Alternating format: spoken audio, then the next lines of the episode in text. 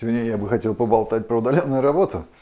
А, как-то несколько лет назад я себя посчитал специалистом этой тематики, да, и приехал в Эстонию с выступления а, на эту тему с докладами. А, начал такой всеобъемлющей жизни, так сказать, дигитального номада, да, и в итоге по, по запросам желающих в итоге все-таки рассказал про удаленную работу так как это всем так было интересно, я бы хотел изложить э, свои мысли сейчас по этому поводу, что произошло, да, немного э, напомнить о тех инфо, э, о той информации, что я раньше рассказывал, и рассказать, что будет дальше, да, и что я буду делать дальше тоже могу рассказать.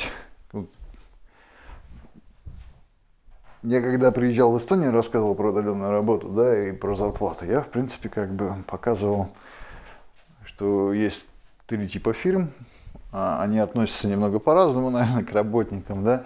И это отражается в зарплатах, да, как они э, оплачивают труд удаленных работников. Э, стратегии были три. Первая стратегия была headquarters pricing, то есть если у вас офис там в Таллине или в Лондоне, да, вы берете вот местные зарплаты, то, что вы платите любому рабочему, кто придет в ваш офис, да, и эту же стратегию как бы при, используете при найме удаленных работников. А, логически это звучит очень логично, да, в принципе, на практике не, не всегда так легко реализовать, потому что у всех в зависимости от юрисдикции, с которыми вы работаете, там разные регу, регу, регулирования, да, и сложно выработать такую единую систему расходов там и как-то зарплаты, потому что помимо зарплат там еще есть какие-то там медицинские бонусы, это очень все очень сложно мапить на разные страны, да, и легально это все оформлять. Ну, тем не менее, логически звучит очень прям корректно, да. Было и отношение такое у этих фирм довольно-таки такое честное, да, как будто вот, вот все равно их местные, ты живешь где-то далеко. Есть работники, которые брали глобальные зарплаты, уровень удаленных, да, а, к сожалению, нет никакого официального репорта по там, зарплатам удаленных работников. А, там есть какие-то попытки, но действительно глобальные, разбитым по категориям, такого сложно найти. И очень часто это как это perceived, да, а, то, что ты видишь вокруг себя, а, это возможно как-то там а, играет роль твоей местной реалии отчасти, мне кажется, в этом как бы, ну вот есть такой global уровень зарплат, да, на определенные позиции, да, то есть я, будучи как очень схож в Руби сообществе, да, примерно могу так сказать, что от 30 до 70 долларов.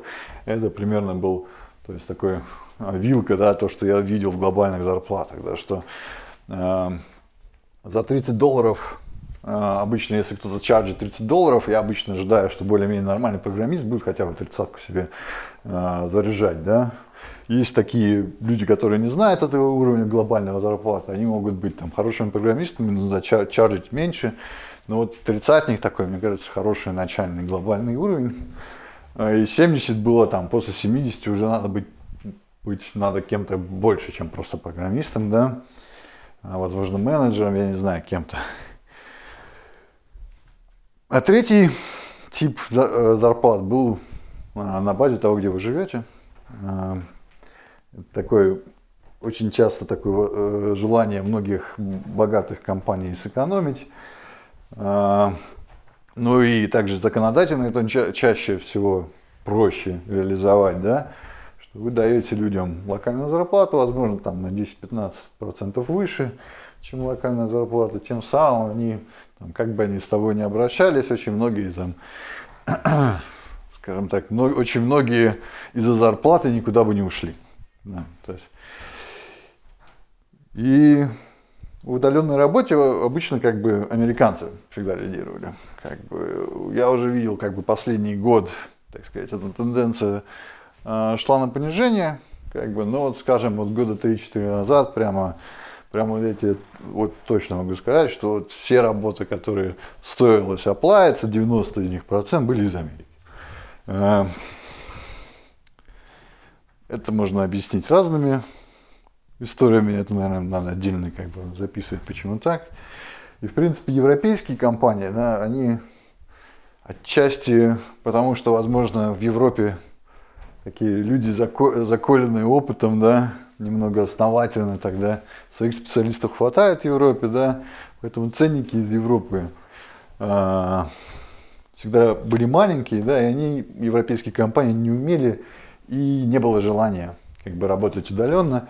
Это было очень, очень, очень редкий случай, что там какая-то европейская компания вдруг а, проскакивала и хотела тебя нанять. А, возможно, как бы это был какой-то там единожды случай, когда вот нету вот специалистов именно такого узкого а, профиля, который надо. Да. Тогда были готовы, в принципе, платить нормальные деньги. Поэтому, в принципе, как бы год-два назад можно с уверенностью сказать, что а, в Америке были самые большие зарплаты, больше, ну, они давали самые большие зарплаты. А, было не так сложно общаться на английском, как бы с ними, да, у европейских компании могут там всякие странные требования быть по разным другим языкам, да, французский знать или еще. Английский, если ты айтишник, ты более-менее знаешь, как бы, то есть, ну и, как всегда, народ было много, поэтому Америка два года назад был прям all the rage in remote work, да. Что случилось после COVID? А, во-первых, ну, как бы я сам мониторю, как этот landmark удаленных работ, да, а у меня парочку платформ маркетинга да, для фрилансеров, да, которые я мониторю.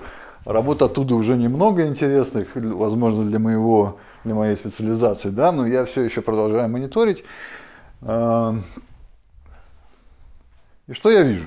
в принципе, уже как бы европейские зарплаты стали 50-50, как бы, то есть там, ну, европейские компании. Я вижу, что на данном уровне, как бы, американцы, э, приложениях о работе в Америке стало меньше, а в Европе стало больше. Евро, европейцы вдруг попробовали удаленную работу, и, в принципе, э, многие компании там готовы в какой-то части как бы экспериментировать или, возможно, даже инвестировать в то, что вы при повторном а, волне 2, да, то они были уже более подготовлены к тому, чтобы удаленно работать. Да. А, и вот тут вот как раз-таки а, наступает момент, когда люди, как я, начинают быть интересны не из-за того, что я умею кодить какой-то там специфичный фреймворк, да, а из-за того, что у меня есть опыт удаленной работы, и я умел строить команды удаленные. А, есть такая глобальная тенденция, да, вот последние два месяца, что средняя зарплата начинается глобальной, начинает it down, да, то есть 70 долларов уже получить, там даже 60, да, становится не так легко, а, потому что в маркет появляются оферы как бы из европейских компаний, которые там раньше э, ставили максимум 20-25 долларов в час, они готовы платить, потому что они искали как бы там сделать подешевле. А теперь они готовы рассматривать удаленных работников как на одном уровне с ними, да, они платят 25-50 долларов, нормальные работники получают больше. А, ну, это уже как-то, то есть европейские компании сделали как, э, прорыв. Они, в принципе, готовы экспериментировать. Видно, что вот появилось такое желание, да, что к чему это приведет дальше, пока непонятно. Да. Но факт становится фактом. Предложений много. Американский рынок становится все более зарегулированный. А, это означает, что самые интересные там проекты, которые делают действительно что-то там прогрессивное и интересное, становятся все тяжелее и тяжелее попадать как иностранцу, э, не имея там какой-то официальной бумаги в Америке. Эм, и мы это уже видим, что там Shopify, Twitter сказали, что типа, окей, мы going all remote, но это потому, что у них там ничего революционного в принципе нету. То есть вот там один, там Shopify это e-commerce, Twitter это там какая-то социальный нетворк, нетворк, да, но ничего такого, что там Америке или кому-то там, или э, стране, в которой они базируются, ничего такого принципиально революционного тебе удаленно разрабатывать не дадут. Сейчас в Америке и в Канаде, ну, я думаю, скоро и во всей Европе. В Европе они сейчас пока как это пробуют. Ну и в Европе это тоже станет скоро нормой, что они будут, правительство будет диктовать, каких программистов тебе можно нанимать, каких нельзя. Поэтому, как бы, возможно, remote market станет, э, станет такой немного такой посредственный, да, и challenging работы будет немного тяжелее найти. Да?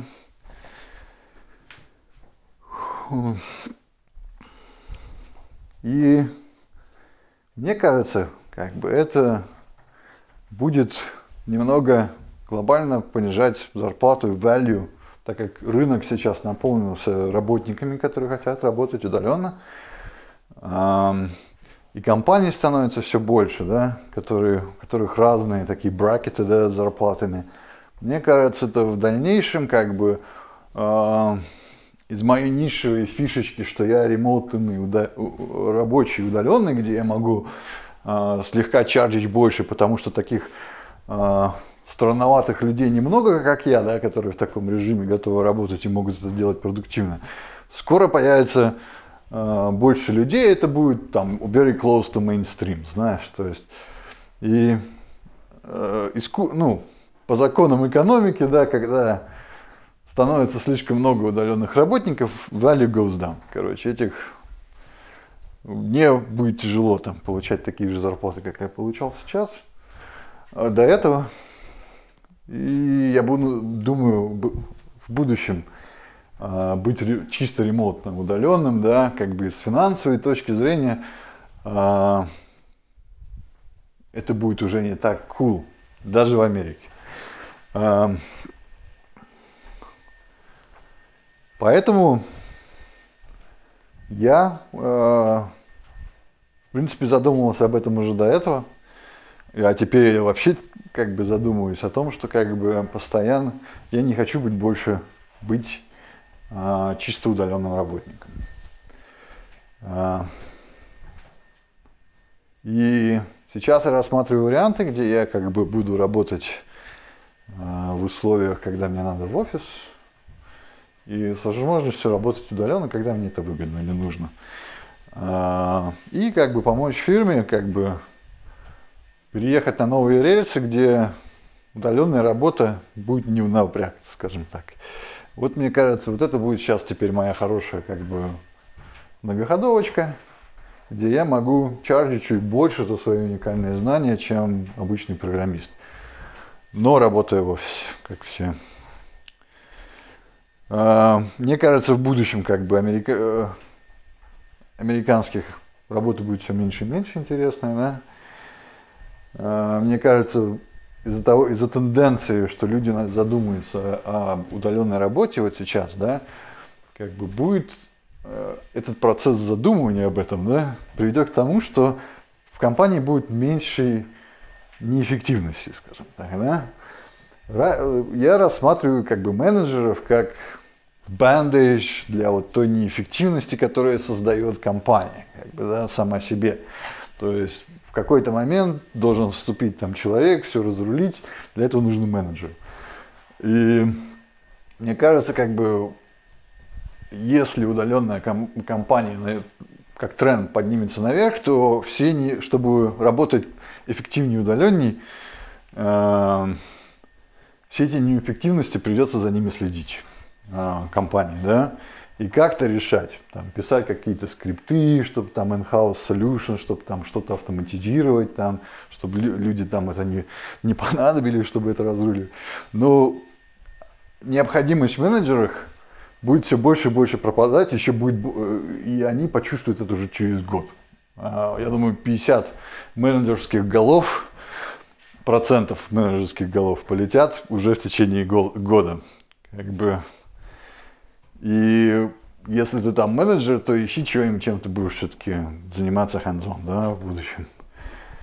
А, поэтому чисто управленцы всякие, чисто консультанты, которые ничего не делают, они только консультируют, вот каким я до этого отчасти был, да, и они начнут все больше пропадать.